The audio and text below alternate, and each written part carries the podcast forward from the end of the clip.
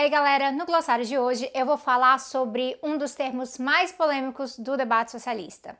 Vamos logo de D de ditadura do proletariado.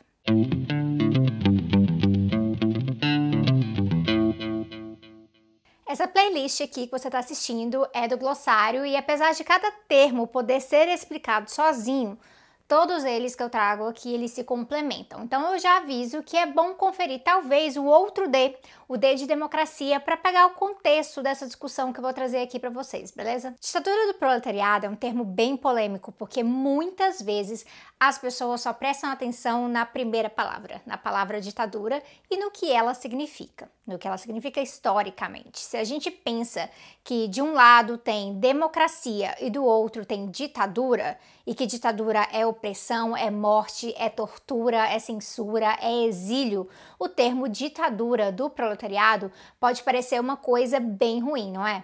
Acontece que o significado de ditadura aqui é um pouco diferente. Ele não vem dessa ideia de democracia versus ditadura como um regime institucional político. Não é disso que se fala aqui.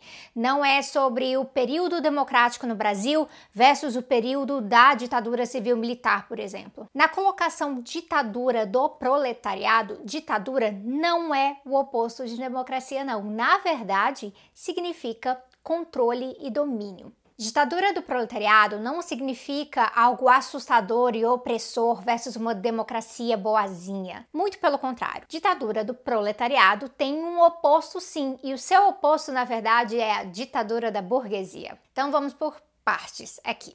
Vamos pegar, peguem o Brasil de exemplo. A nossa Constituição é considerada uma carta bastante democrática uh, dentro né, da, das suas especificidades, uh, mas não é qualquer versão de democracia. Porque ao mesmo tempo em que nós falamos de vários direitos sociais, direito à saúde, direito à educação, esses direitos são submetidos à lógica de um outro direito, que é o direito à propriedade privada. Mesmo com alguns detalhes inseridos ali na Constituição, como sobre função social da propriedade, a lógica do sistema acaba sendo uma lógica de estabelecer direitos que serão ou não garantidos para valer, ao mesmo tempo em que as instituições, que são as instituições do Estado, garantem a propriedade privada como princípio, como fundamento da sociedade. Por propriedade privada, eu estou falando aqui daquele tipo de propriedade que serve para explorar e dominar os outros na produção capitalista. Então não tem nada a ver com bens pessoais, como a sua geladeira, a sua bicicleta, o seu celular. Um jeito de deixar isso bem claro é quando a gente vê o tanto que a nossa sociedade acaba que se preocupa né, com os bancos, nos arranjos econômicos e bem menos com o sem-teto. É uma realidade em que, por mais que nós tenhamos eleições, que as pessoas possam votar, o jogo já está dado. A democracia é uma democracia limitada, liberal, que aceita a dominação via propriedade privada. E quanto mais a propriedade privada cerca as nossas vidas, como por exemplo através dos aplicativos, dos algoritmos que também fazem parte da propriedade privada, que eles determinam as nossas ideias, o que chega até as pessoas ou não, até mesmo as democracias liberais consideradas mais avançadas ficam ameaçadas. Porque até nas democracias liberais mais avançadas existe uma ditadura, a ditadura da burguesia. A ditadura do proletariado, então, é uma resposta à ditadura da burguesia. E como trabalhadores são a maioria da nossa sociedade, isso significa uma inversão no poder. É por isso que algumas vezes se usa o termo como ditadura democrática do proletariado, o que é capaz de bugar a cabeça de quem está imaginando só ditadura versus democracia. Mas é lembrando, né, é, é, como ditadura, como controle. No prefácio da crítica do programa de Gotha, o Michel Louvi, ele fala brevemente sobre isso, então tem uma explicação que pode ser útil aqui, e ele explica como a expressão sobre uma ditadura revolucionária do proletariado é muito mais parte da polêmica de Marx com os anarquistas tá? Do que no geral, sobre alegar se é necessário alguma forma de Estado proletário no socialismo. E que, na perspectiva marxista, né, gente, não existe contradição entre o termo ditadura do proletariado e uma ideia de democracia real radical. Apesar da gente saber que há diferenças de concepção sobre isso, com os anarquistas. O interessante que o Levy aponta aqui é que o próprio Engels estava ciente dessas polêmicas, obviamente, ele estava antenado sobre tudo. Tanto que ele vai sugerir, o Engels vai sugerir o uso da palavra Gemeinwesen, uma palavra em alemão, tá? Que tem um significado mais próximo de comunidade do que de Estado.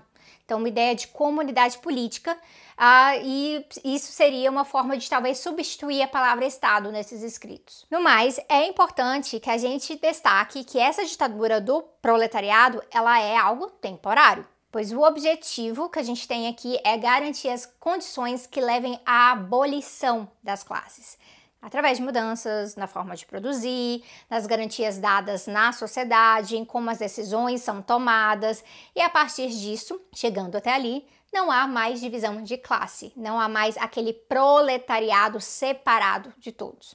Então, quando Marx fala de ditadura de proletariado, ele está sempre falando desse período de transição entre capitalismo e comunismo, ou seja, né, de, a, como a classe trabalhadora deve estar no poder durante o socialismo para assegurar o caminho até o comunismo. E aí o S de socialismo pode ser útil para você aqui. No pensamento de Marx e Engels, a Comuna de Paris é um exemplo de como se buscava construir essa ditadura do proletariado, porque não era sobre um regime diferente de democracia, mas realmente sobre uma democracia diferente, com outros termos, em que a classe trabalhadora governasse de fato, que é algo muito longe do que a gente tem aqui no Brasil com ou sem Bolsonaro. Agora, é importante pontuar também que existem diferenças dentro do próprio marxismo sobre como esse poder deve ser exercido, organizado, se há limites, se não há limites, quais são as organizações e assim por diante.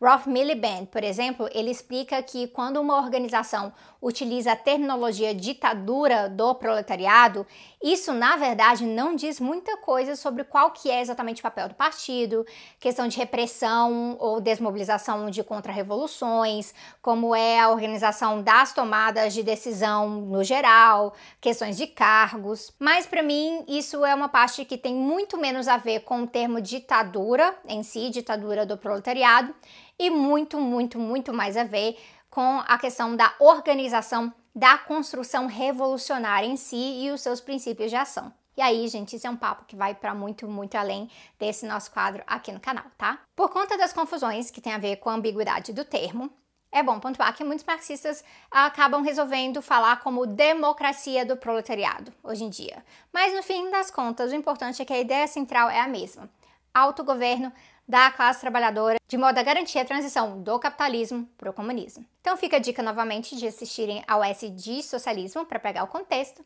e aí curtam, compartilhem, se inscrevam, liguem aquele sininho aqui, ó, que ele também é muito importante, e eu vejo vocês em breve.